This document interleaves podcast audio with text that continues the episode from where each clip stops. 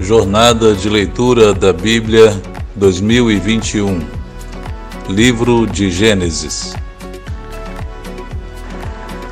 Agora vamos ler Gênesis capítulo 21, que fala é, o nascimento de Isaac, o cumprimento da promessa que Deus havia feito a Abraão quando o chamou para sair da sua terra, momento feliz da chegada de Isaac e um momento dramático quando Abraão é, despede Agar e Ismael e os deixa saírem errantes pelo deserto. Gênesis 21, verso 1 diz assim: O Senhor foi bondoso com Sara, como lhe dissera, e fez por ela o que prometera. Sara engravidou e deu um filho a Abraão em sua velhice, na época fixada por Deus em sua promessa. Abraão deu o nome de Isaque ao filho que Sara lhe dera. Quando seu filho Isaque tinha oito dias de vida, Abraão o circuncidou conforme Deus lhe havia ordenado.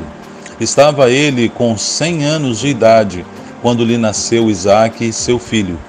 E Sara disse: Deus me encheu de riso, e todos os que souberem disso rirão comigo. Que Isaque significa riso, né? Verso 7: E acrescentou: quem diria a Abraão que Sara amamentaria filhos? Contudo, eu lhe dei um filho em sua velhice. Agora, Abraão expulsa Agar e Ismael. Verso 8. O menino cresceu e foi desmamado. No dia em que Isaac foi desmamado, Abraão deu uma grande festa. Sara, porém, viu que é o filho de Agar, a egípcia, que a, que a egípcia dera a Abraão estava rindo de Isaac. E disse a Abraão: Livre-se daquela escrava e do seu filho, porque ele jamais será herdeiro com o meu filho Isaac.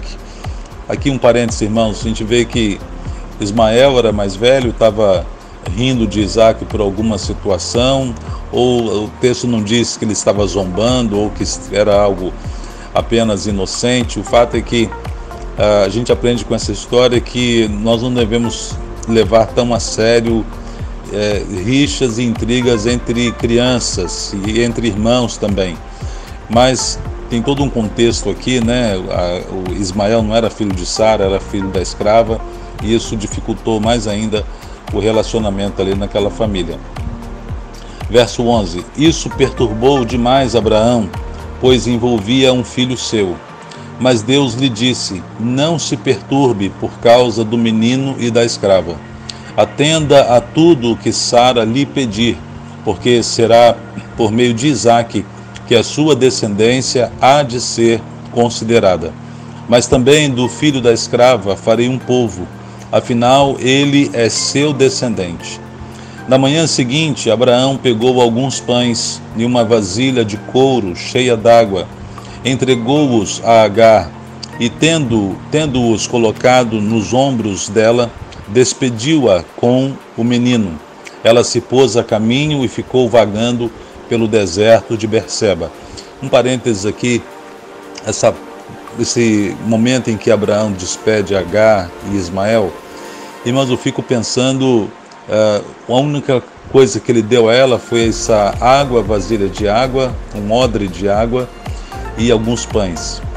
E às vezes a gente fica sem entender porque ele não deu também a ela uma herança, prata, ouro, e talvez porque isso ia significar, é, ia dar uma legitimidade a Ismael como sendo um filho legítimo, talvez isso. Mas eu creio que também a atitude de Abraão foi baseada pela fé. Deus tinha dito a ele que ia cuidar do menino, que ia fazer dele uma grande nação e essa atitude no coração de Abraão, a gente não entende todos os detalhes, mas ah, imaginamos que foi um ato de fé e realmente Deus cuidou de Isaac de, ah, e também da sua mãe, como nós vamos ver nos versos seguintes. Verso 15: Quando acabou a água da vasilha, ela deixou o menino debaixo de um arbusto e foi sentar-se perto dali à distância de um tiro de flecha, porque pensou: não posso ver o menino morrer.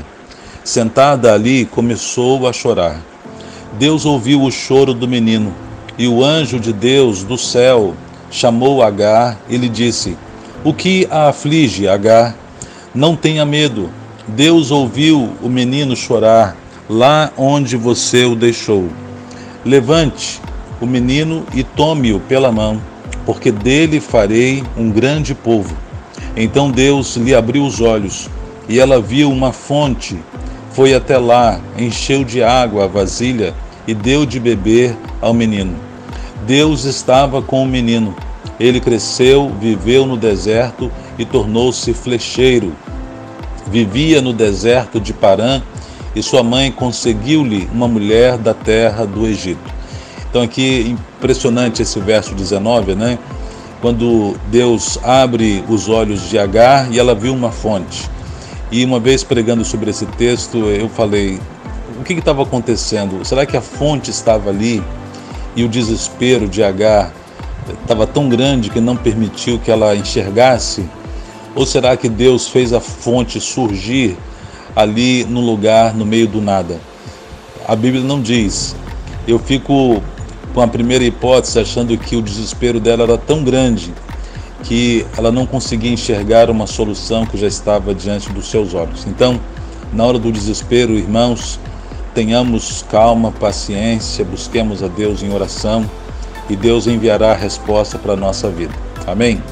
Verso 22. Então, 21, vimos aqui que vivia ele no deserto, ele, a mãe então consegue uma esposa para Ismael, vinda do Egito, ela também que era egípcia, foi buscar no Egito uma esposa para Ismael.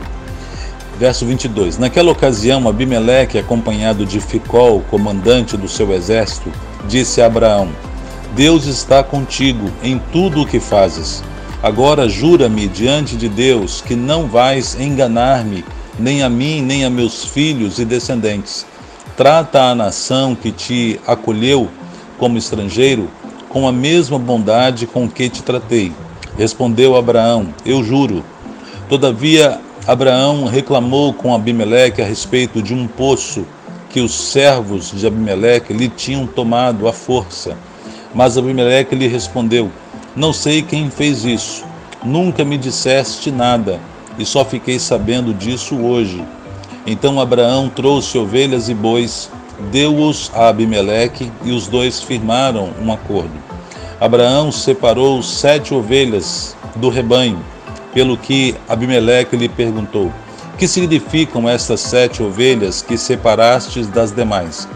Ele respondeu: Aceita estas sete ovelhas de minhas mãos como testemunho de que eu cavei este poço. Por isso, aquele lugar foi chamado Berseba, porque ali os dois fizeram um juramento. Interessante aqui, você percebe a disposição de Abraão em reaver o direito deste poço, porque poço, é, no meio de uma região desértica como aquela, tinha um extremo valor, não era algo para ser desperdiçado. Foi esse motivo também de desavença entre os pastores de Ló e de Abraão, como você lembra, que levou ah, os dois a se separarem. E agora, mais uma vez, a posse desse poço era extremamente importante para os dois lados, né? Verso 32. Firmado esse acordo em Berseba, Abimeleque e Ficol, comandante das suas tropas, voltaram para a terra dos filisteus. Abraão, por sua vez, plantou uma tamargueira em Berseba e ali invocou o nome do Senhor, o Eterno. Veja, mais uma vez Abraão invocando e adorando a Deus, né? E morou Abraão na terra dos filisteus por longo tempo. Amém.